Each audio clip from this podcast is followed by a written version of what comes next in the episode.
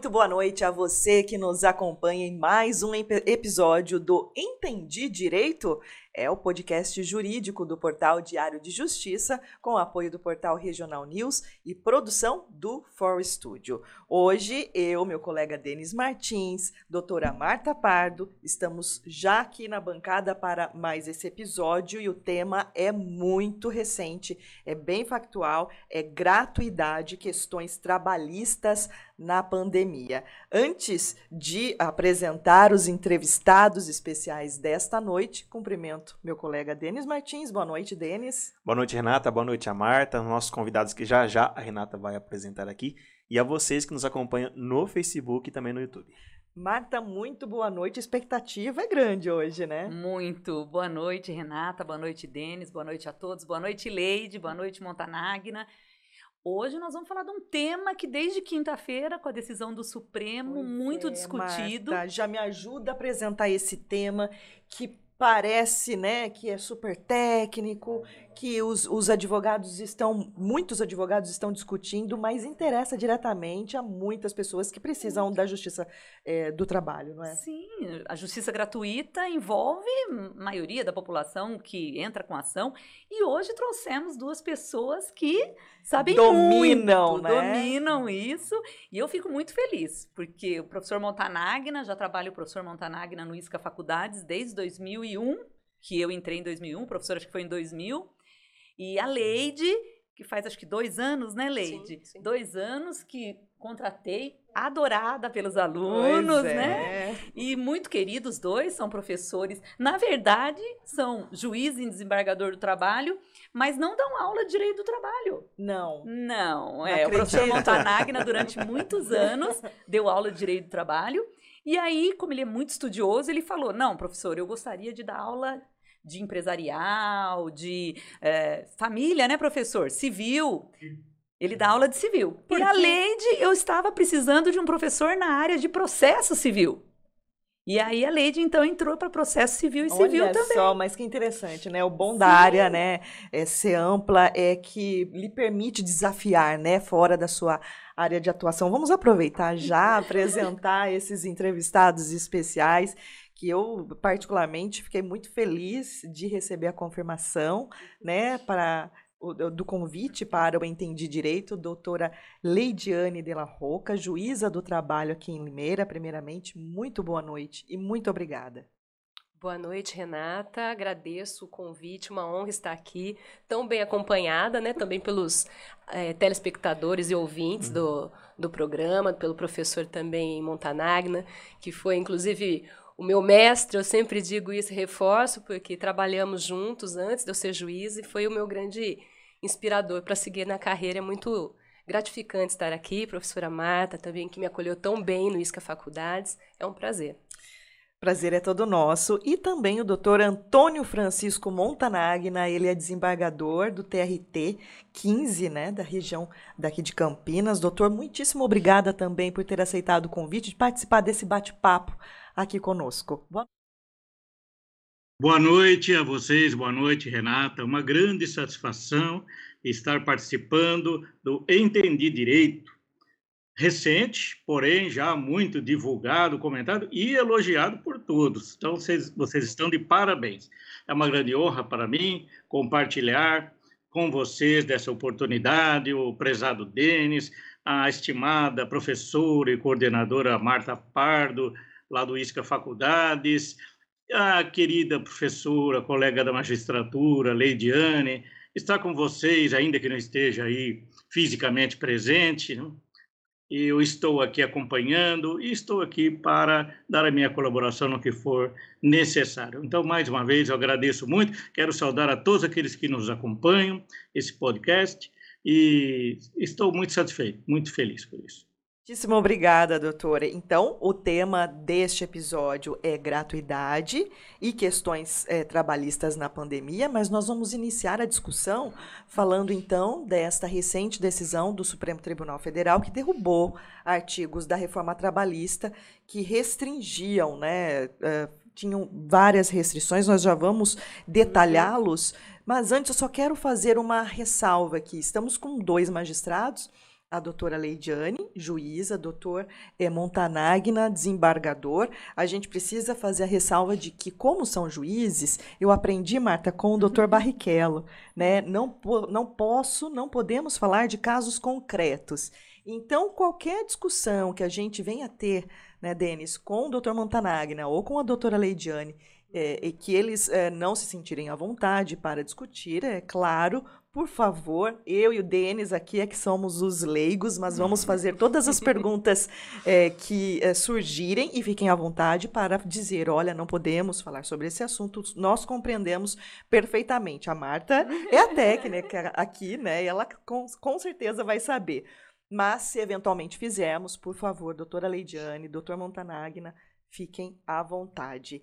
E me permita também, doutora, de chamá-la eventualmente de você. Não Fique quero que pareça desrespeito, é que Imagina. às vezes no bate-papo a gente é, sai um você e a gente fala, meu Deus. Fique à vontade, estamos entre amigos aqui para discutir um tema aí borbulhante que vai dar muito o que falar com certeza na nossa prática é, nos dias de, no dia a dia no, no, tribunal. E o meu colega Denis Martins, eu tô vendo que tá aqui, ó, nervoso para fazer a, a, primeira colocação. Fica à vontade, Denis. É, só para dar um contexto aí para nosso tema de hoje, né, o principal tema.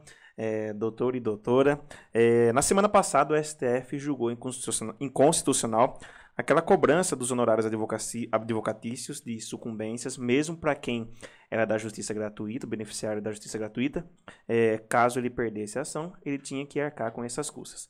O STF julgou inconstitucional essa situação. Antes de entrar nesse assunto, na decisão do STF, como que acontecia antes? A pessoa perdia a ação é, e mesmo ela sendo beneficiária da justiça gratuita, ela arcava com os custos, é isso que acontecia? Que, que levou ao STF a essa discussão? Como que era antes? É, se me permite, claro, né? Um bate-papo, né? É, é, bom, assim, para entender essa decisão, é bom entender um pouquinho a reforma trabalhista, né? A reforma trabalhista veio com a Lei 13467 de 2017, que é a lei da reforma, uhum. e ela veio com o intuito aí de modernizar a CLT, que é a nossa velhinha de 1943, veio com aquela com aquele objetivo de modernizar, trazer, aumentar a competitividade, é, facilitar acesso à justiça, enfim. Mas se esquece, aí eu começo com a primeira falácia, né, que a nossa CLT é de 43, mas ela já tinha sofrido muitas modificações, praticamente aí é, três quintos da, da CLT já tinham sido modificados ao longo dos anos. Então, nós tínhamos mais de 500 artigos modificados, acrescentados, inclusive recentemente, 2011, 2016 mas aí veio a reforma em 2017. E a reforma, dentre os vários artigos, mudou muita coisa né, na, na, nossa CLT, e essa questão da gratuidade foi um ponto muito delicado que foi tratado pela reforma por essa lei. Antes, é, o reclamante que tinha ah, o benefício da justiça gratuita e fosse sucumbente na ação, ou seja, perdesse a ação, ele não pagaria os honorários advocatícios, diferente da justiça comum. Então, é, a maioria dos reclamantes hoje né, são beneficiários da justiça gratuita. Né? Nós temos aí o, hiposs o hipossuficiente, aquele uhum. que é o uhum. mais pobre. Né? A maioria das relações de trabalho que nós enfrentamos no nosso dia a dia envolvem é, trabalhadores que não têm condições de arcar com uma ação financeiramente, com uma ação sem prejuízo do seu sustento. Então, antes da reforma, nós não tínhamos que enfrentar essa questão da condenação em honorários advocatícios, porque era uma exceção. Né? Somente aqueles é, reclamantes que não eram beneficiados com a justiça gratuita pagavam os honorários, lembrando que são os honorários à parte contrária, uhum, né? são os honorários sucumbenciais. Ou, no caso, se tivesse assistido também pelo, pelo sindicato, né, poderia aí ter a condenação é, do, né, da outra parte para pagar os honorários do, do sindicato também. Lembrando que no nosso país nós temos aí é, duas portas aí para o, o reclamante, aquele trabalhador. Ele pode, através do sindicato, na assistência judiciária do sindicato, buscar a, a sua assistência jurídica, ou ele pode buscar um advogado particular. Uhum. E veio essa questão da justiça gratuita exclu é, excluindo essa questão da condenação, e foi o que motivou a, a ADI, né, a uhum. Ação Direta de Inconstitucionalidade, pelo Procurador-Geral da República e foi interessante porque a reforma ela veio, ela foi sancionada em julho, ela entrou em vigor em novembro, mas em agosto já houve aí a, o ajuizamento da DI. Foi bem então rápido, foi né? bem rápido e é o começo, eu adianto já que é o começo, porque existem outras matérias em discussão, inclusive tarifação do, da indenização de danos morais, que já começou a ser apreciada pelo Supremo, e a decisão saiu agora dia 20. Então está desde 2017 aí para julgar e tivemos agora a decisão. E aí que surge o problema, porque se eram quatro dispositivos que foram questionados, três foram declarados inconstitucionais e um não. A votação foi um pouquinho apertada, né? Foi 6 a 4. Uhum. E entendeu-se que a justiça gratuita ela não, ela deve ser ampla, não deve ser limitada. Em sua integralidade, né? Exato. Então, aquele que é beneficiário da justiça gratuita, ele não deve ser condenado em honorários sucumbenciais, honorários advocatícios. Não deve pagar os honorários para parte contrária. E até para não me estender demais, né, Não, fica à o professor. Doutor Montanagna depois... É, é interessante porque se nós pegarmos o projeto da lei, da lei 13.467, a da reforma, se fala lá que um dos objetivos desses artigos era para diminuir, até an- anotei aqui, desestimular a litigiosidade descompromissada. Uhum. Porque fala-se né, que existem muitas é, lides, muitas ações aventureiras. Na Justiça do Trabalho, nós temos aí a regra acumulação dos pedidos. Então, uma ação na Justiça do Trabalho tem 20, 30 pedidos, né? Então, eh, se questionava muito isso, né? O acesso tão amplo do reclamante que deixaria aí o Poder Judiciário assoberbado de ações, porque ele não teria o risco de pagar honorários no final. E que Essa diminuiu, né, Leide? Diminuiu, cerca de muito. 40%. Olha só. É.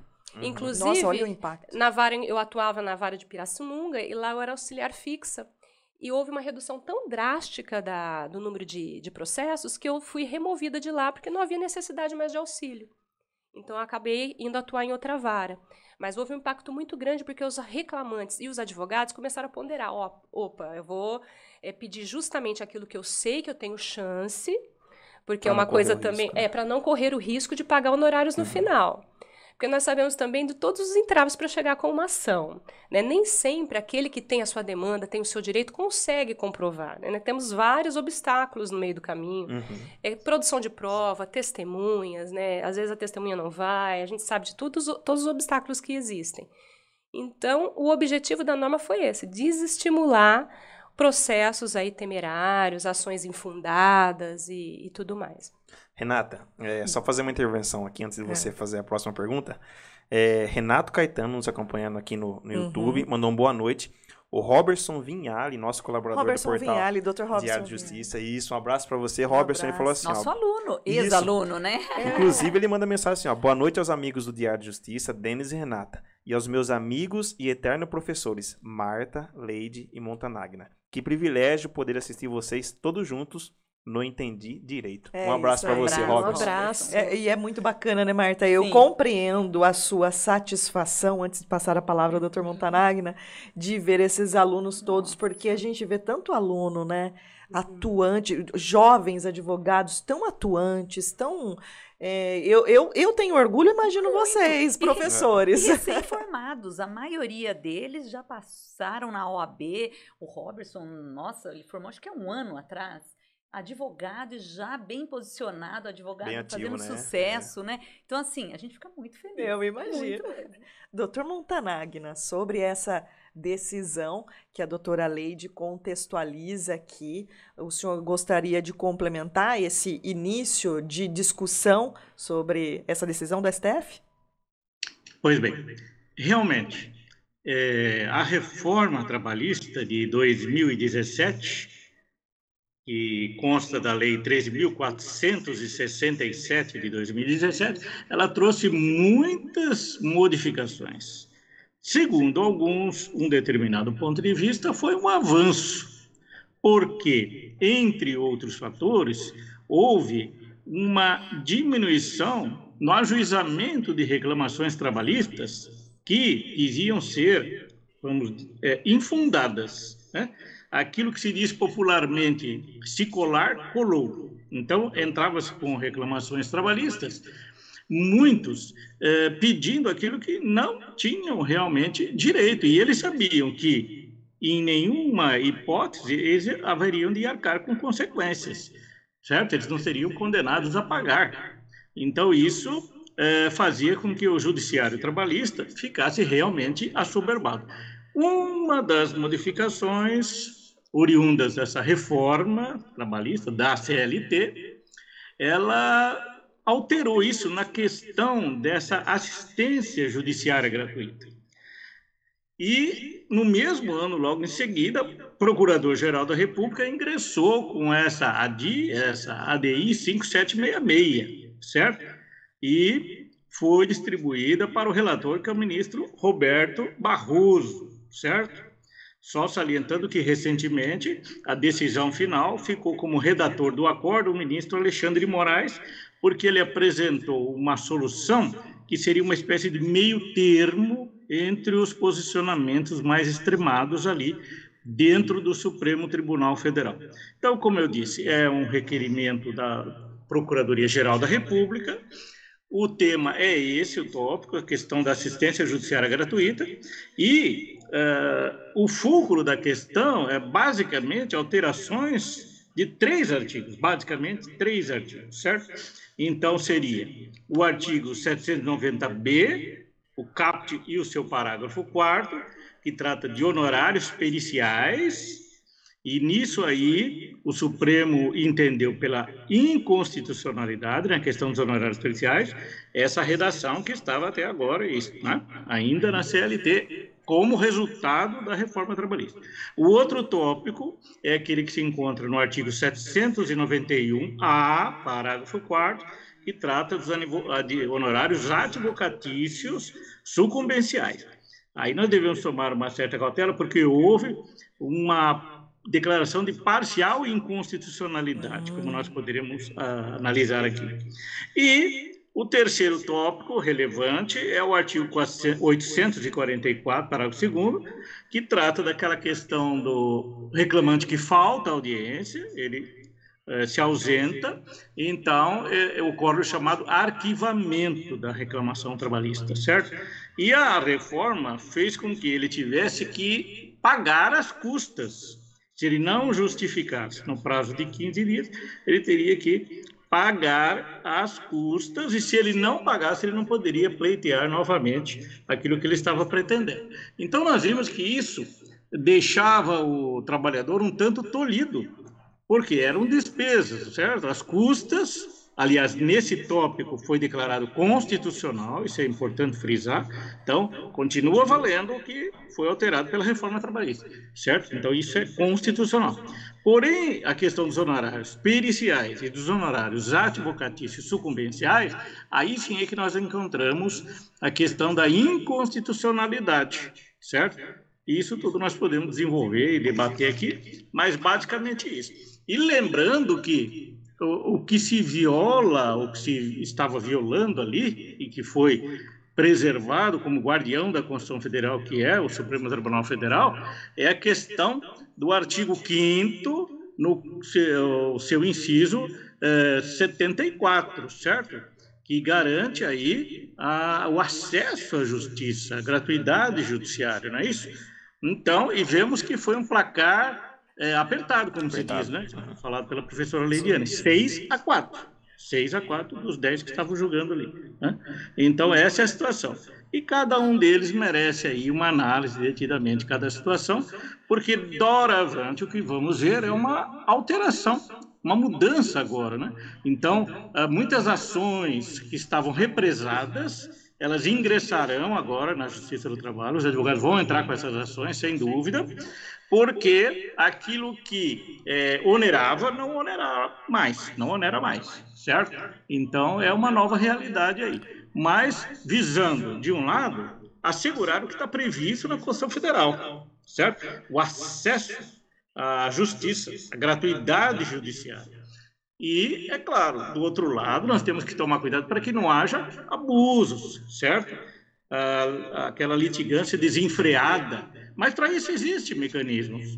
O juiz de primeiro grau, o desembargador, se for o caso, ele pode aplicar até mesmo a chamada litigância de má-fé, uhum. certo? Então não precisaria aí coibir, é, fazendo com que ele pagasse, tal como previsto na reforma, esses honorários advocatícios ou aqueles honorários policiais, que a solução correta é que a União, se ele é né, destinatário titular dessa gratuidade, a União Federal é que tem que pagar os honorários especiais. No caso do advogado, nós encontramos aí uma solução meio termo que nós poderemos uh, abordar, certo? Então a situação é essa. Marta? Professor, é, eu chamo sempre ele de professor, professor Montanagna. É, mas antes tinha essa possibilidade, mas não era muito utilizada, né, da litigância de má fé, tanto que houve uma diminuição muito grande de ações. Então agora entende-se que vai se aplicar mais nesses casos que excedem o, o que é realmente devido. É, será que vai ter esse entendimento, professor? O número de reclamatórias trabalhistas, do meu modo de ver, aumentará. Então, eu creio que, como se diz, aquilo que estava represado, os advogados vão entrar com essas ações. E o juiz vai fazer aquilo que ele deveria fazer sempre, vai ter que fazer. Se for caso de é, pedidos descabidos, certo? Aquilo que não tem né, respaldo, tem que aplicar a litigância de má-fé, né? mas também é tudo dentro de certos parâmetros, não é de uma maneira desenfreada. O que não haverá agora, como eu disse, essa condenação tendo que pagar os honorários periciais, pagar os honorários advocatícios comerciais, e a lei, né, o que, que ela dizia? Bastava ele ter crédito no mesmo processo, naquela reclamação trabalhista, ou em outro, se ele tivesse crédito, aí sim ele teria que pagar. Então, ou seja, ele estava sendo punido pelo fato dele ter direitos e ter sido reconhecido, tanto que ele tinha crédito, não é isso? Então, isso é que foi afastado. Essa é a realidade agora. Não, não se vai dar uma punição ao reclamante, já que ele é destinatário da gratuidade judiciária, no sentido de que, pelo mero fato de ele ter que receber um crédito no mesmo processo do processo, ele tem que pagar essas despesas, certo? Afinal de contas, é, a miserabilidade jurídica é isso. Não é porque ele tem um crédito que ele deixou de ser pobre certo? Não deixe ele ser pobre só por causa disso. Em casos excepcionais, uh, né, uma quantia muito grande, né, vultosa, aí é diferente, mas não é a realidade do dia a dia. Né? Eu queria até completar essa informação, o Dr. Montagna ele apontou uma situação interessante, essa dos créditos. É, o doutora Lidiane, como ficou essa situação então? Mesmo uma pessoa beneficiária da justiça gratuita, é, que ela tenha créditos em uma outra ação trabalhista, ela também fica isenta desse pagamento, é isso? É, até só fazendo um complemento até do que o, a pergunta da Marta e o professor disse, é, com relação a essa questão da litigância de má-fé, só voltando um pouquinho, uhum. Denis, se me permite, é, a própria reforma introduziu um capítulo na CLT falando de responsabilidade por dano processual e trouxe expressamente a possibilidade de aplicação da multa, né, de litigância de má-fé e indenização também em caso de prejuízos. Antes da reforma, nós aplicávamos subsidiaria, subsidiariamente o CPC. Porque o CPC, né, eu, eu, dou aula de processo civil, gosto muito da matéria, mas a gente, eu sempre falo para os alunos, a gente bebe muito na água do CPC, uhum. Porque a nossa CLT ela não é tão completa em matéria processual. Então, sempre que houver alguma lacuna, algum buraco, e houver compatibilidade, a gente aplica. Uhum. E a gente já aplicava antes. Mas aí veio o legislador e falou: não, olha, aqui nós vamos ter um capítulo próprio para dano processual. Então, é a, a possibilidade aí de alguma penalidade em caso de abuso. Porque nós não podemos também colocar, e aí vem uma das críticas que se fazia à, à questão da gratuidade, é uma pena ao reclamante, ao autor da ação, por ajuizar uma ação. Né? Nós temos que ter penas tipificadas, taxativas, não podemos estabelecer penas que não estão na lei. E essa era uma questão que também se discutia muito.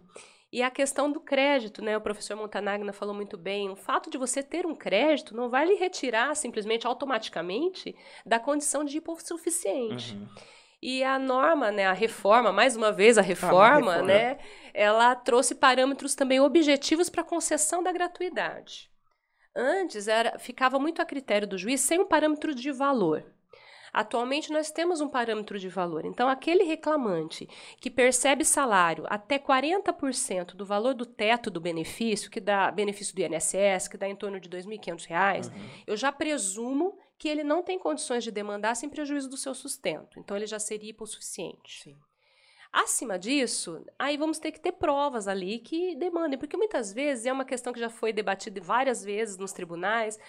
Ah, ele tem um salário alto, mas os, as obrigações que ele tem, as obrigações financeiras dele, né? não é o simples fato de ter salário alto ou salário um pouco mais alto que retira aí a hipossuficiência. Nós temos que analisar caso a caso, né? Porque às vezes a pessoa tem filhos, tem muitas, muitas despesas, despesas médicas, a gente não sabe né, a realidade de cada um, então isso tem que ser ponderado. E veio agora a, questão da, da inconstitucionalidade, né, dos três artigos de quatro, e essa questão do crédito cai por terra, né? Porque não posso aí penalizar. Uhum. É, antes, o crédito, na verdade, no caso de honorários periciais, como bem ressaltado pelo professor, porque são duas coisas diferentes, né? Quando a gente fala despesas de sucumbência, são despesas daquele que é sucumbente, que perdeu. Uhum. Então, nós temos basicamente três: temos as custas, temos os honorários periciais, caso haja perícia, e na Justiça do Trabalho é muito comum demandas com perícia de insalubridade, periculosidade, doenças ocupacionais, agora Covid, aí também é. estão começando a aparecer os pedidos de perícia de Covid, né, para ter um, a formação de um nexo de causalidade ali, talvez, né, a comprovação dessa questão. E temos os honorários advocatícios para a parte contrária. Uhum. É, a reforma, ela disse, olha, mesmo que é beneficiário da justiça gratuita, vai ter que pagar honorários periciais e vai ter que pagar honorários de advogado. Quanto aos honorários periciais, é, se ele não tiver condições, mas ele tiver crédito em outro processo ou naquele processo, é, dentro de dois anos, então ficaria ali suspenso se depois ele não tem condições naquele momento. Mas depois de dois anos ele vem a ter a condição, por receber um crédito em outro processo, por exemplo, ele poderia ser executado por aquilo, com relação aos honorários periciais.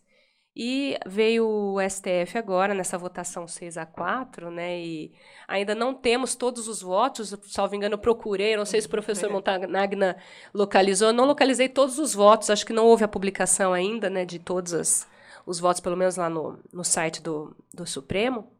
Vem essa questão. E talvez ainda vá dar mais pano para manga, porque não houve uma delimitação temporal. Era essa pergunta, até que a gente estava hum. conversando. E isso me preocupa. E o já foi julgado, né? Exatamente. A modulação dos efeitos dessa decisão. Então, tem um detalhe importante. A partir do momento, desculpe aqui, não estou interrompendo, mas só para pegando o gancho da professora, inclusive, Sim. né?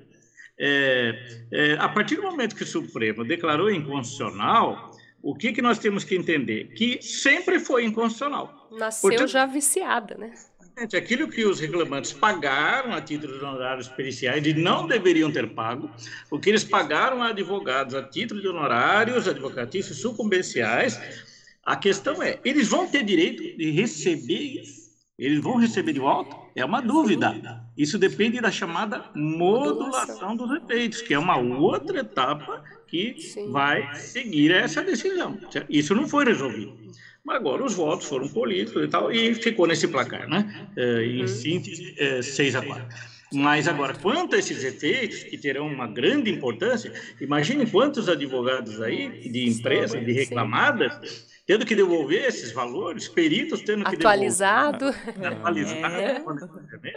Então, olha só as consequências que nós vamos ter que enfrentar, né? É e pode aí. ser até que essa modulação venha em sede de embargo de declaração, né? É o que se espera. Né? Porque, Isso. como bem ressaltou o professor, quando se declara a inconstitucionalidade de uma norma, quer dizer que ela já é inconstitucionalidade é inconstitucional desde o seu berço, ela já nasceu, já nasceu é morta, né? E... Mas não tem aquele efeito ex nunc, ex, ex tu? Como é que para a modulação dos efeitos, é? tem que ser declarada a modulação. Para que os efeitos e quando não é declarada, ela é, é julgada ela, inconstitucional sim, desde sua origem. Desde sua origem. Ela já é inconstitucional, ela nasceu inconstitucional. Né? Então, ela já é extirpada do ordenamento desde o momento do seu nascedouro. É, quando há uma modulação que é para questão de segurança jurídica. E ela tem que estar ali bem estabelecida. Exato. No... Aí sim, o Supremo né, ele tem essa possibilidade de estabelecer a partir de agora e. É, fazendo aí uma, uma. arriscando, né? Na verdade, eu acredito que vai existir essa modulação, porque é, é necessário, diante de uma, uma questão de insegurança, de boa-fé até das partes que receberam, a partir do momento X, ou provavelmente a partir do momento da decisão, né, essa, essa norma seria inconstitucional, mantendo-se mantendo válidos aí os efeitos anteriores à decisão. É o que se espera. Acho que a maioria dos advogados estão torcendo por isso também, Mas né? é muito complexo, né? Mas é uma é situação. Já receberam. Sim. Imagina ter que devolver. E quem não Devolver. tiver como devolver, né? Os honorários periciais e. E outra dúvida que surge também. Aqueles reclamantes que foram condenados a essas verbas, e isso transitou em julgado, então surge a dúvida. Eles não pagaram ainda, suponhamos, né? Então não pagaram, mas transitou em julgado eh, antes da decisão do Supremo, no sentido que eles devem pagar. Aí surge a dúvida, deverão ter que pagar? Aí vem aquela questão. Se a É. coisa julgada inconstitucional. inconstitucional não pode prevalecer, certo? Então eles não, no meu modo de ver, não devem pagar, certo? Sim. Mas é claro, tudo isso pode ser discutido nessa modulação, que como muitíssimo bem lembrado pelo professor Lediano, quase certo, é, será através de embargo declaratório. Né? Até porque se ela foi julgada inconstitucional desde sua origem, né? Aí tem toda realmente essa discussão mesmo, se quem ainda não Sim. pagou e agora. E, e Mesmo transitado em julgado, em outras né? oportunidades. né? Em sede de embargos, vem o Supremo e fala: olha, a modulação é a partir da- daqui, né? Para aquele telespectador que quer entender direito, né? Os embargos declaratórios nada mais são que uma modalidade de recurso para completar aquela decisão, dar uma arrumadinha quando há alguma omissão, alguma obscuridade, alguma contradição. Então, ainda há essa possibilidade dessa decisão do Supremo ser ajeitada, né, aju- ajustada, para que haja uma modulação dos efeitos e se resguarde segurança jurídica, né? Porque Aham. as relações já foram feitas, né? Devolver-se o dinheiro. Então, as demandas, né? Eu já, já penso nas demandas que, que Que virão, ser, né? Foi muito tempo, né? Muito São tempo, anos, são né? três anos, desde 2017. É, havia alguns juízes que declaravam incidentalmente a inconstitucionalidade dessa norma. É, não é um consenso entre os juízes, né, a questão da constitucionalidade ou não. É claro que agora a questão está sanada com a decisão vinculante né, da, da ADI, mas tem muito reclamante né, que, que pagou. E agora? Inclusive com decisões ainda já, decisões transitadas em julgado que ainda não foram executadas aí, né? O, o reclamante ainda não pagou. Eu concordo com, com o professor Montanagna que coisa julgada inconstitucional né, não pode ser exigida. E concordo também que vamos ter aí um aumento sensível do número de, de demandas trabalhistas. Muito bem. Certamente. Você está acompanhando mais um episódio do Entendi Direito, podcast jurídico do portal Diário de Justiça, com o apoio do portal Regional News e produção do For Studio. Hoje, aqui conosco, está a juíza do trabalho, doutora Leidiane de la Roca, e também o desembargador do TRT 15, doutor Antônio Francisco Montanagna. Denis, também temos assuntos relacionados à pandemia e como movimentou a Justiça do Trabalho, né, doutora Leidiane, doutor Montanagna, também muitas questões novas, né? Exato. É, as demandas ainda estão chegando, né? A, o efeito né, da, da pandemia no Poder Judiciário ainda está chegando. Mas já começam algumas questões, né? Questões relativas a ah, o funcionário que não tomou vacina, ele é obrigado ou não, é justa causa ou não, doença ocupacional, inclusive é, estão chegando vários casos, né? Contraiu no trabalho ou não, qual o efeito disso? Né, se houve redução de capacidade, se houve morte, temos a indenização, temos pensão, temos estabilidade. Então, são questões aí que vão borbulhar ainda muito no Poder Judiciário e que já chegam aí, começam a chegar agora. A gente ainda não está sentindo tanto, mas agora, principalmente também com a abertura aí da, da Com o justiça retorno- gratuita. Ah, tá, da Justiça Gratuita Isso. e o retorno também E o presencial. retorno, sim, nós estamos ainda nas atividades telepresenciais, é, com previsão já de retorno para as atividades presenciais. A maioria das varas já está se organizando nesse sentido. No tribunal também, acredito que já estão algumas sessões, né, doutor? Sessões mistas. Isso é muito bem, é um assunto que nós devemos ponderar aqui é sobre isso, a questão do a, a, a Covid, né, a pandemia, uma das consequências no aspecto processual, no judiciário como um todo, e na justiça do trabalho também, foi a realização de a audiência online, audiências online, sessões online nos tribunais. E o interessante é que todos nós sentimos na pele, como se diz, essa realidade. Eu, particularmente, como muitos, tenho entendido que, após a cessação da pandemia, alguma coisa de novo que tenha surgido nessa eh, área processual, no que se refere a audiências online sessões online, elas devem permanecer. Não sei se a professora Leidiane pode né, eh, manifestar sua opinião a respeito, mas eu entendo que sim, porque tudo aquilo que é proveitoso no sentido de celeridade processual, de facilidade. Imagine um advogado que tem que se deslocar da sua cidade, da sua casa até o fórum, ou da sua cidade para ir lá numa outra distante para participar de uma audiência ou de uma sessão no tribunal. Quantos têm que vir de avião de outro estado da federação para fazer uma sustentação no tribunal? Tudo isso se resolvia no seu próprio escritório, às vezes no escritório da sua residência, ele acessava ali, né, como eu estou fazendo aqui hoje? É, virtualmente, online, e resolvia, e certo, sustentava, produzia, né? Ah, apresentava o que tinha que apresentar um processo, tudo assim. Então, não vou dizer, logicamente, que isso deve continuar no seu todo.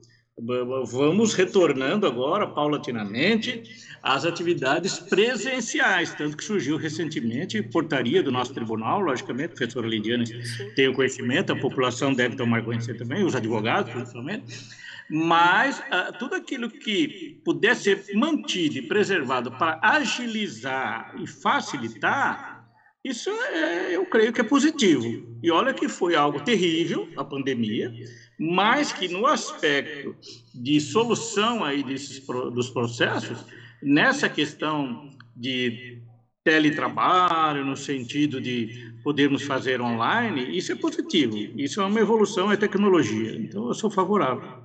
É, foi difícil, né? Foi difícil foi. a pandemia e a gente se adaptar é, tanto o advogado, o professor, tivemos problemas, o advogado, toda a parte tecnológica, né? Sim. Mas depois, quando acostuma agora, todo mundo é. conseguiu, né? Porque no começo Sim. não foi fácil. Não sei se é possível a gente falar que houve algo bom dessa pandemia, porque ela foi de fato terrível, sim, né? Sim. Terrível, mas ela acelerou muito, né? Nesse, vamos, questão tecnológica. É, né? então, vamos falar mais assim dessa da, da de, do, do, meio jurídico, judicial. Seria, acelerou muitos muito. passos que demoraríamos muito tempo. Não sei se vocês se lembram, antes da pandemia, se um juiz fazia uma audiência é, virtual, né, telepresencial, ouvia alguém por teleconferência, ah, fulano foi ouvido nos Estados havia Unidos. Havia uma crítica. É, havia críticas, era algo totalmente assim, como assim, né? É. E aquela imediatidade. Será que é válido? Será que gravou Sim. tudo certinho mesmo? E Será a pandemia nos obrigou a isso, é. né? É. Todos tivemos que nos adaptar a esse novo novo, novo normal. Eu concordo com o professor que é a parte boa da pandemia. É claro que nós temos ainda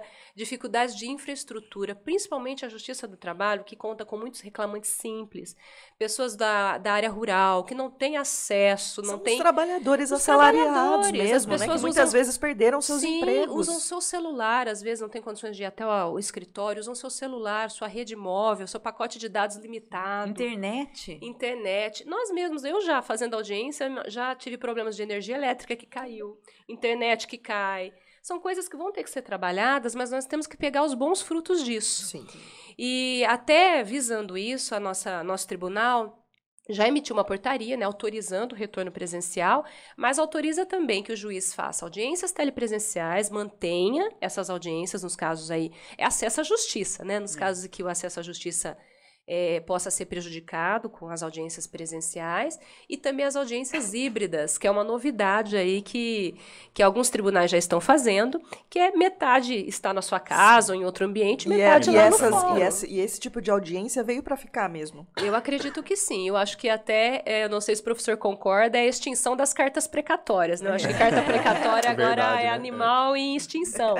Porque antes você tinha que expedir a carta, guardar o colega ouvir, uhum. voltar Agora não, você pega, liga, Agora não link. tem, não tem, não tem saída, Não tem né? saída. Eu já ouvi é, motorista de caminhão na boleia ali, né? Pronto. Parado no posto. Prático, né? Prático, né? Então, e é acelerou, que... né? Vai ficar célere o processo. Isso e é já muito... temos o juízo 100% digital na 15ª região também, né? Expandido para todas as varas. É um projeto de que processos novos tramitem integralmente na forma digital. Só, assim, diligências extremamente necessárias na forma presencial, mas a maioria ali na forma digital. É o, é o nosso futuro. Doutor Montanagna, eu acredito que queria complementar algo sobre esse assunto, doutor. Eu já expus, é, é isso aí. Apesar de ter sido tão terrível, e ainda está sendo, certo? A pandemia que não terminou, precisamos ainda continuar nos cuidando e tomando todas as prevenções. É, esse aspecto processual, como já foi dito, né? eu creio que é, aprendemos, assim, forçadamente até, né? Tínhamos que adotar soluções, encontrar essas soluções e encontramos fazendo virtualmente, fazendo online. Então, nesse ponto, tudo que for possível preservar, nós vamos preservar. É claro que aos poucos voltaremos, sim, também a essa necessidade do, da atividade presencial, né? Do juiz ali no, no fórum, do desembargador lá no tribunal, mas é o seguinte, tudo que puder ser resolvido de uma maneira mais simples, prática, célere, certo? É proveitoso, é bom que seja.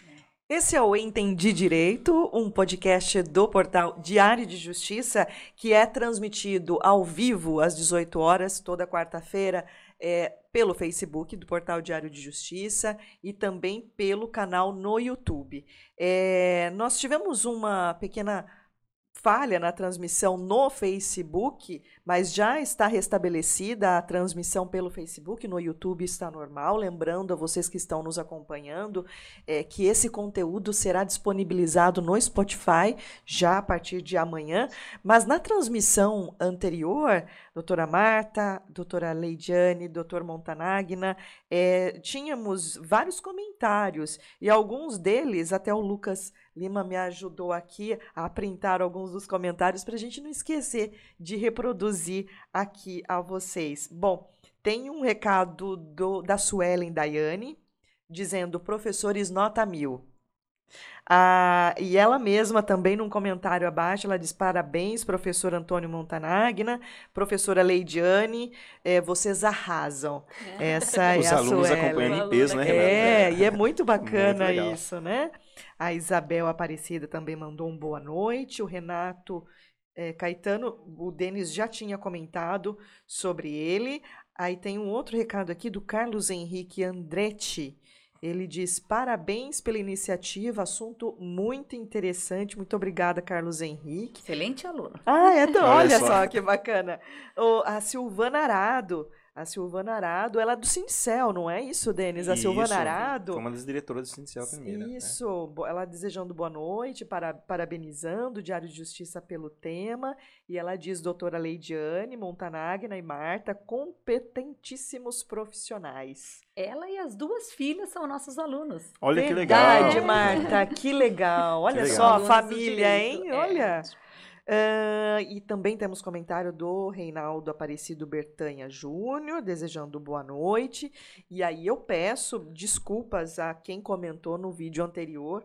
eh, nós não conseguimos reproduzir aqui porque houve essa falha na transmissão, mas que já foi restabelecida a transmissão pelo Facebook. Continuamos no YouTube. Temos ainda mais alguns minutinhos. Olha só, parece que né, Tempo falta voa. tempo. Sim, Falta sim. tempo pra gente assunto, discutir. o assunto tanta é bom, coisa. né? Não, É. às vezes eu chego um pouco temerosa, porque eu, não- eu não sou da área, mas eu sou uma curiosa, né? Eu e o Uhum. Denis. Falei assim, nossa, e agora? Mas ainda bem que a Marta tá junto, a Marta é, a- é técnica, Sim. né? Ela vai ajudar a fazer as intervenções técnicas que são necessárias para a gente esclarecer esses assuntos todos Sim. novos, né? Mas não, olha só, tá faltando tempo tempo, gente. pauta. É, mas é até importante ter intervenções de quem não é da área do direito. Porque às vezes as Uhum. perguntas de vocês atendem muito mais a população do que a nossa, que é só técnica, isso, né? Isso, e acho que é esse, é esse o objetivo Sim. do, do podcast, né? Que é atender tanto né, o meio jurídico, os Sim. advogados, trocarem ideias, né? Ah, existem tantos debates de tantos assuntos, tantas interpretações, né? E também atrair o público em geral, porque quando a gente fala não só de eh, direito do, do trabalho, mas também de tantos outros temas, ambiental, criminal, etc., envolve diretamente a O população. direito está na nossa vida, né? A Exato. gente vive A tudo. população em geral. Então, essa é realmente a ideia. Sim. né? Eu e o Denis- principalmente hoje, viu, Renata, Denis? É, Porque hoje é um assunto que o reclamante normalmente é o mais carente mesmo. exatamente. E hoje interfere muito para ele. Então, hoje é até mais importante que tenha essa linguagem, essas perguntas, dúvidas de vocês também, porque hoje afeta todo mundo. Exatamente. E essa explanação toda de uma forma é, didática, né, humanizada, eu acho que é necessária para a população e tenho certeza também que para os advogados, porque todos estão né, debatendo esse assunto que é tão recente. Com certeza, né? Renata. Registrar aqui também Sebastião Donadelli no YouTube. Boa noite, bom ouvir os professores. Um abraço é para você, então, Sebastião. Olha só, Outro aluno. que bacana. É, pessoal acompanhando em peso aqui no YouTube, viu, Renato? Só falta eu e você nos inscrevermos, hein? É. No curso de Estamos Direito. Tá vendo? Com certeza. Porque, e eu olha... queria aproveitar a oportunidade também, porque a gente não se vê, né, hum. presencialmente. Eu e a professora Marta mesmo não nos vimos há um bom um tempo, ano e meio, né? Um ano só. e meio, somente virtualmente. Eu gente. queria mandar um abraço para todos os alunos do ISCA Faculdades. Estou com muita saudade. Hum. E vendo aí os nominhos, né, é. os comentários, a gente fica com mais saudade ainda. São alunos muito empenhados, temos excelentes alunos lá, que com certeza serão excelentes profissionais. Muito bem, o curso muito bem conduzido pela professora Marta, ótimos professores. E é muito bom, né, ver os alunos brilhando e, é. e, se desenvolvendo. E eu parabenizo também a iniciativa, uhum. porque esse programa leva a informação necessária, né, não só para a comunidade jurídica, que eu também mando um abraço Sim. aos advogados, de tenho atuado em Limeira há um bom tempinho, pelo menos há dois anos, então mando um, um forte abraço a todos, e também aos, à sociedade, né, aos, aos moradores, aos habitantes aqui na nossa cidade, também de toda a região, em todo o Brasil e mundo, né, é, né, porque agora chega na internet, no mundo todo, né, na chega internet. todo mundo. Porque são dúvidas comuns que uhum. muita tem muito fake news, né? Sim, muita muita notícia enganosa, né, com com finalidade aí distorcida. Então é importante programas sérios para mostrar de uma forma mais clara é, assuntos jurídicos para a gente destrinchar, né? E como a professora Marta disse, é, o olhar de vocês que é um olhar fora do direito, Sim nos traz dúvidas que a gente não costuma debater, é, né? Um profissional do direito costuma olhar outras questões técnicas, é. a gente fica arrumando é, pelo em ovo muitas vezes, mas é importante essa. Mas essa a gente que agradece mesmo de todo o coração quando a gente faz o convite a um advogado, a um promotor, a um juiz, desembargador tantos outros operadores do direito e acabam e aceitam o convite porque é, nos ajuda justamente a combater a desinformação. Eu e o Denis não temos competência para isso, né? Sem a ajuda de profissionais que atuam na área, mas a gente consegue, a gente sabe uhum. perguntar. Então, mas é, você já está forma... quase do direito. Então, eu até comentei, eu comentei quero. com o Lucas. Falei, Lucas, o direito. É, é um assim, sonho. Aproveitar aqui o ensejo para mais uma vez parabenizar a Renata, Denis, vocês do Entendi Direito, a professora Marta que está aí, e vocês estão realizando um trabalho brilhante. Eu estou sabendo que pessoas até no exterior Puxa, assistem. Olha que legal. que legal. Que honra saber. Agora, fiquei sabendo. Então, e essa oportunidade também de ver a manifestação dos alunos, porque nós queremos muito bem os nossos alunos lá do ISCA. E é, é uma satisfação enorme ver que eles assistem, que eles participam, que eles estão dando nossa, a sua força. E que vocês, professores, e... formaram advogados tão bons, né? E que estão ativos ah, aí, atuantes e participando desses debates. E olha, eles querem. E foi falado no início, é. um detalhe, eu e a professora Lidiana somos exemplos vivos da interdisciplinariedade, né, professora? É verdade. Exato da área trabalhista, eu lecionando empresarial e civil, ela lecionando civil e processual civil, e isso é tão bom, enriquece tanto né, a, a nossa bagagem. Então, eu quero cumprimentar aqui alunos, quero eh, aproveitar também a oportunidade dos advogados de Limeira, que eu, com quem eu convivi há tanto tempo, e ainda alguns ainda vão lá ao tribunal, né? ainda que virtualmente estamos nos encontrando. Então, uma imensa satisfação mesmo ter participado com vocês aqui. E professor e Leide, os alunos toda semana mandam, professora, mas a gente pode assistir por causa da aula? Eu falei, não, entendi direito, é das 18 às 19, é. às 19h15 que começam as aulas, então todo mundo que está assistindo assistindo aqui é fora do horário de aula. É, é extracurricular. É extracurricular. Me pergunta de aluno, haverá aula hoje? E olha, que eu coloco no grupo. É, que nós temos um grupo de representantes e veio o professor Bevilacqua, veio os dois ex-alunos, né? E eles sempre perguntam. E eu falo, gente, não, é fora é do horário. Fora. É das 18 às 19. Desculpa, né, é. Que 19 h 15 começa a aula. Começam as aulas. E hoje só. o professor dá aula, né, professor? A lei de amanhã, a lei de é quinta e sexta. E o professor? Professor dá aula hoje. Então, assim, até sei assim os dias, né? mas os, os, alunos queriam muito. Então, muitos perguntando, ué, mas então não vai ter aula? Eu falei, vai, dá para assistir o Entendi dá tempo, dá tempo de assistir e correr para aula. É. e olha, gente, se a gente é, tivesse mais tempo, a gente iria estender, nossa, muitos assuntos relacionados à, à área trabalhista, né? Uhum. Tem uma pergunta que eu gostaria de fazer até não sei se o Denis tem mais alguma. Eu queria fazer mais uma também. colocação, é. doutora Marta também.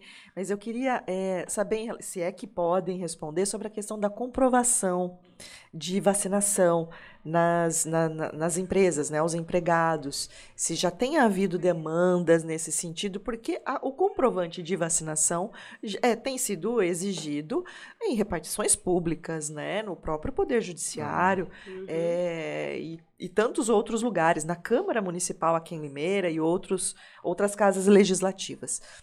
É, essas demandas elas têm chegado de é, trabalhador em relação a, empresa, a empregador e, e vice-versa? Eu, particularmente, não apreciei nenhum pedido relativo a isso ainda, uhum. mas tenho certeza que chegará. Tem havido debate, tem, tem já em alguns lugares que eu vi algumas, Sim, né? a questão é dividida, né? Porque o STF ele já se pronunciou no sentido de que é a obrigatoriedade da vacina é perfeitamente válida, a questão compulsória da vacina.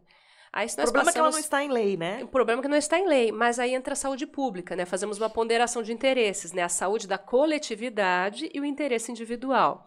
E se a gente lança isso para o direito do trabalho, no empregador ele tem o seu poder diretivo, ele tem o poder de conduzir a atividade e ele deve zelar também pela saúde, segurança do trabalhador, do ambiente de trabalho e também tem uma responsabilidade social, né? Todo empresário tem sua função social. É. De muitos é, seria justa seria causa? Justa causa. É. E posso obrigá-lo, né? Ele que não quer, aquela pessoa que por uma crença particular, não por um motivo de saúde, nada disso, mas por uma crença, eu não acredito na vacina, né? Eu vou virar jacaré, é. não vou tomar. É um motivo aí, uma negativa infundada, sem vazia, né? Se seria um caso para para justa causa ou não. E aí eu aproveito para passar meu entendimento, né, de forma acadêmica, é claro, Sim, né, claro. a questão ainda está sendo discutida. Num, numa primeira leitura, eu entendo que o empregador ele tem é, o dever de zelar pelo ambiente de trabalho, inclusive ali é, podendo exigir a comprovação da vacinação. Porque é a questão da ponderação dos interesses. Nenhum interesse, nenhum direito é absoluto. Uhum. Nós temos que ponderar coletividade, saúde coletiva e o individual. E o individual. É claro que existem casos de comorbidades, pessoas que né, teriam aí a, a justificativa para não ter esse, e daí, nesse caso, há prescrição claro, médica. a prescrição né? médica. Mas simplesmente porque eu não, não tomei, não vou tomar porque eu não quero, é, eu acho que é uma. Eu acredito que é uma recusa infundada, uma falta grave, pode caracterizar uma falta grave do trabalhador. É claro que justa causa não é tão simples assim, né? A penalidade máxima do direito do trabalho. Temos vários outros requisitos, tem que analisar o caso concreto. Mas há um conjunto, há um conjunto, mas colocando no lugar do empregador, né, ele tem esse dever. Se ele admite e mantém o empregado que não tomou vacina, eventualmente ali se contamina e eventualmente aí vai... vem outros problemas trabalhistas, exato, eventualmente, né? exato, né? porque uma questão que vai pegar muito também é a questão da COVID como doença ocupacional, né? Aquela pessoa que contraiu a COVID no seu ambiente de trabalho. É já algo que um vai. Julgado Isso, de é. Minas, Sim, né? já temos. Então é uma questão que, que vai, ainda que não seja causa única, pode, nós estamos com causa, ainda que não tenha deixado uma sequela, mas teve um período ali de, de afastamento, né, que pode gerar um benefício, enfim. Né, sabemos que a, a doença ela tem nuances diferentes, né, alguns uhum. mais graves, infelizmente. Uhum. Então, uhum. no meu entendimento, a princípio, eu acho que é válida a exigência. Doutor? Não sei se o doutor concorda. Vão chegando. Vão chegar primeiramente as varas do trabalho, primeiro grau de jurisdição. Então, ah, logicamente, que a doutora Lidiana vai até apreciar antes de chegar no segundo. É. Depois, nós vamos ver. Mas agora, quanto ao poder disciplinar do empregador, eu não tenho a menor dúvida. Ele tem o dever, não só o direito, mas dever de exigir, sim, que uh, visando a saúde coletiva, isso é interesse público, inclusive, não pode prevalecer nunca sobre o individual. Então, a vacinação é plenamente eh, exigível. Quanto a isso, não há dúvida. Agora, a questão é que há uma gradação na aplicação das penalidades. Então, nem sempre será a chamada dispensa por justa causa. Muitas vezes, uma outra penalidade menor, dependendo de circunstâncias, por isso que justa causa é sempre a questão do caso a caso, é que vai ter que ser analisado, certo? É isso, meu modo de ver. É, é, complementando o que a Renata mencionou, é, ela falou a questão da vacinação, aí nessa discussão da vacinação nasceu outro tema aí é, do Covid como doença ocupacional, e, e, e, a pandemia ela provocou vários cenários novos. Eu queria saber dos doutores se a legislação trabalhista ela também está acompanhando essas várias situações novas, como que ela está se modernizando nesse sentido, é, se é necessário um reajuste para atender novas situações provocadas pela pandemia do coronavírus.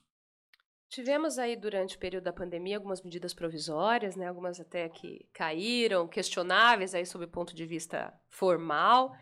É, mas as demandas, eu acredito que a legislação que nós temos, né, tirando essa questão emergencial, né, das medidas emergenciais, mas a doença ocupacional, por exemplo, uhum. nós já temos legislação para tanto. Né, já temos legislação suficiente para dar conta dessa questão. É claro que vamos ter que fazer a análise caso a caso e o ajuste caso a caso.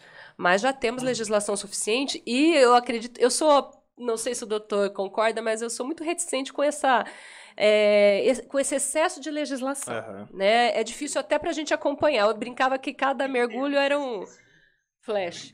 Sim. Já temos o direito emergencial Exato. do trabalho, exatamente para situações essa, como pandemia da Covid, certo? Mas aí, mesmo fora do direito emergencial do trabalho, como foi falado pela professora Liliane, há solução jurídica tranquilamente, sim, para analisar esses casos de doenças aí profissionais, certo? Que surgem em decorrência e ser julgados isso essa questão também aí da questão da disciplina, certo? Tudo isso. Então não é preciso novas leis. Não. E lembrando temos... também até dessa da questão do, do, direito, né, da riqueza do direito, nós temos várias fontes para buscar, e não só o direito do trabalho, nós uhum. temos direito constitucional, direito civil, as disciplinas se conversam. Né? Então, nós temos legislação suficiente. Eu acho que o problema não é falta de legislação, né? mas nós no temos... Brasil, não. No Brasil, não. É muita não, legislação. Porque é difícil até para o profissional de direito é. né, acompanhar, porque no, no, período de pandemia você dormia de uma forma, acordava com uma MP nova. Tem as questões né? da, da, da gestão. Eu ouvi muita. É. Eu, ouvi, eu, eu vi, né, na verdade, muitos advogados Isso. nas redes sociais nessa. Não você dorme, acorda, já tem uma nova sim, MP, né? Sim. Então... Tanto que aqui, olha o tempo como passou rápido. Até ia falar, Renata, Denis, tem, é. de convidarmos novamente, porque tem tanto assunto, Eu tanta pergunta. adoraria, caso possam. Renata, é. Também, pela primeira vez na história, as MPs são realmente, essas foram questões de urgência. urgência. Essas de fato é, foram, né, doutor? Sim. Mas houvesse a tal urgência, e houve, né? Só que uma proliferação de normas até muito questionáveis. Sim. Quanto a isso também, é o outro lado da questão. Pra gente que falta tempo, né, Renato? É. Por exemplo, a gente poderia discutir um programa só disso, é, da questão trabalhista para gestantes, né, que foi muito debatida essa questão da gestante no período de pandemia. Então, realmente, para a gente falta tempo, né? Pois Renata? é, a gente precisa que, se puderem, retornem para um novo episódio. E antes até de, de, de encerrarmos, só fazer mais alguns registros e peço desculpas. É, se não conseguir reproduzir de tantas pessoas que estão nos acompanhando, ficamos muito felizes com isso. A Elaine Mansur, queridos professores. A Elaine uhum. se formou, foi a formatura dela sábado. Sim, Olha sábado. É, era representante, uma querida aluna, um abraço. Elaine. de TCC. Vi várias fotos aí na, na rede é. social da Marta, parabéns Isso. pela formatura. E foi orientanda da Leide, a Elaine. Só. A Karen Chanquete Roncato, também, professores muito queridos. E eu não Ai. sei se eu vou pronunciar corretamente, Marta, mas ah. Riders Garagem, queridos professores. E que eu acho que Riders deve Garagem ser, deve ser é um nome fantasia, né? De alguma... Ah, é o Maicon. Maicon. É o Maicon. Mas está assim no perfil. Uhum. Ah, mas é isso que é duro no Instagram, né? É. Aí o Facebook aparece um nome que a gente não sabe quem é. O Lucas que auxiliou a gente sabe que, a gente sabe que é, prof, que é aluno porque sim, chamou de queridos sim. professores. Uhum. E Todos alunos Que alegria. Que alegria. Doutora Leidiane primeiramente, muitíssimo obrigada por ter aceitado o convite e já fica aqui novamente registrado, né, Marta e Denis? se possível, voltar o quanto antes, porque o bate-papo rendeu e faltou tempo para a gente discutir tudo o que nós precisávamos. Faltou mesmo. Eu agradeço o convite, a receptividade. Foi um prazer, estou à disposição para colaborar. E parabenizo novamente pela iniciativa. Um grande abraço para os alunos, É. né? que Senão, se não deixar o abraço, né, ficam chateados, mas é, estou à disposição. E puder ajudar, podem contar comigo. Muitíssimo obrigada. Obrigada. Nós aqui também somos sempre abertos. Doutor Montanagna, muitíssimo obrigada também, viu, por participar desse bate-papo. Eu que agradeço o convite, fico lisonjeado e, mais uma vez, parabenizando, desejando sucesso. E, aliás, vocês já estão tendo, viu? Muito obrigada. E pode contar comigo quando precisar novamente, estarei à disposição. Muito obrigado. Muito Boa noite. obrigada. Doutora Marta, que bate-papo, hein? Muito feliz. A Leide, como ela disse, um ano e meio que eu não via. A gente se viu por causa das bancas de monografia que já começaram Sim. e na formatura. E como ela disse, aqui o bate-papo é assim, lá também. A gente não consegue nem terminar de tanto. Sim. O professor Montanagna faz um ano e meio que eu não vejo, né, professor? Porque nós estamos online, né? E os queridos alunos, que é uma alegria ver, ouvir eles falarem, porque também a maioria a gente não está encontrando, né? Porque nesse um ano e meio, vamos voltar só em, em fevereiro. Então, um abraço a todos os alunos. Queria agradecer a Leide, ao Montanagna pela presença, amigos queridos, professores e colegas de trabalho, e a vocês, alunos, a todos que estavam aqui presentes, que depois vão nos ouvir. Saudade de todos. É isso aí. Denis Martins, uma boa noite para você. Até amanhã no Em Debate. Debate amanhã. E a todos que estão nos acompanhando neste episódio do Entendi Direito, próxima quarta-feira, um novo tema. Sim, e Renata, agradecer nossos internautas e alunos que nos acompanharam até agora, tanto no Facebook quanto no YouTube. Não é puxando sardinha pro nosso podcast, mas não é todo dia que você tem uma juiz e um desembargador Oh, como com entrevistado, né? certeza. Então a gente aproveitou bem o assunto, um assunto bem recente que interessa muita gente. Essa área trabalhista afeta e impacta muita gente. Então nós agradecemos novamente pela presença de vocês. É isso aí. Agradeço. Muito boa noite, muito obrigada a você que nos acompanhou até aqui. Não se esqueça, o Entendi Direito é toda quarta-feira, a partir das 18 horas, com transmissão ao vivo pelo Facebook e pelo YouTube. Mas fica disponível, todos os episódios estão disponíveis, estão disponibilizados no Spotify. A gente te espera na próxima quarta. Até lá. Até. Até lá. Boa noite. Boa noite.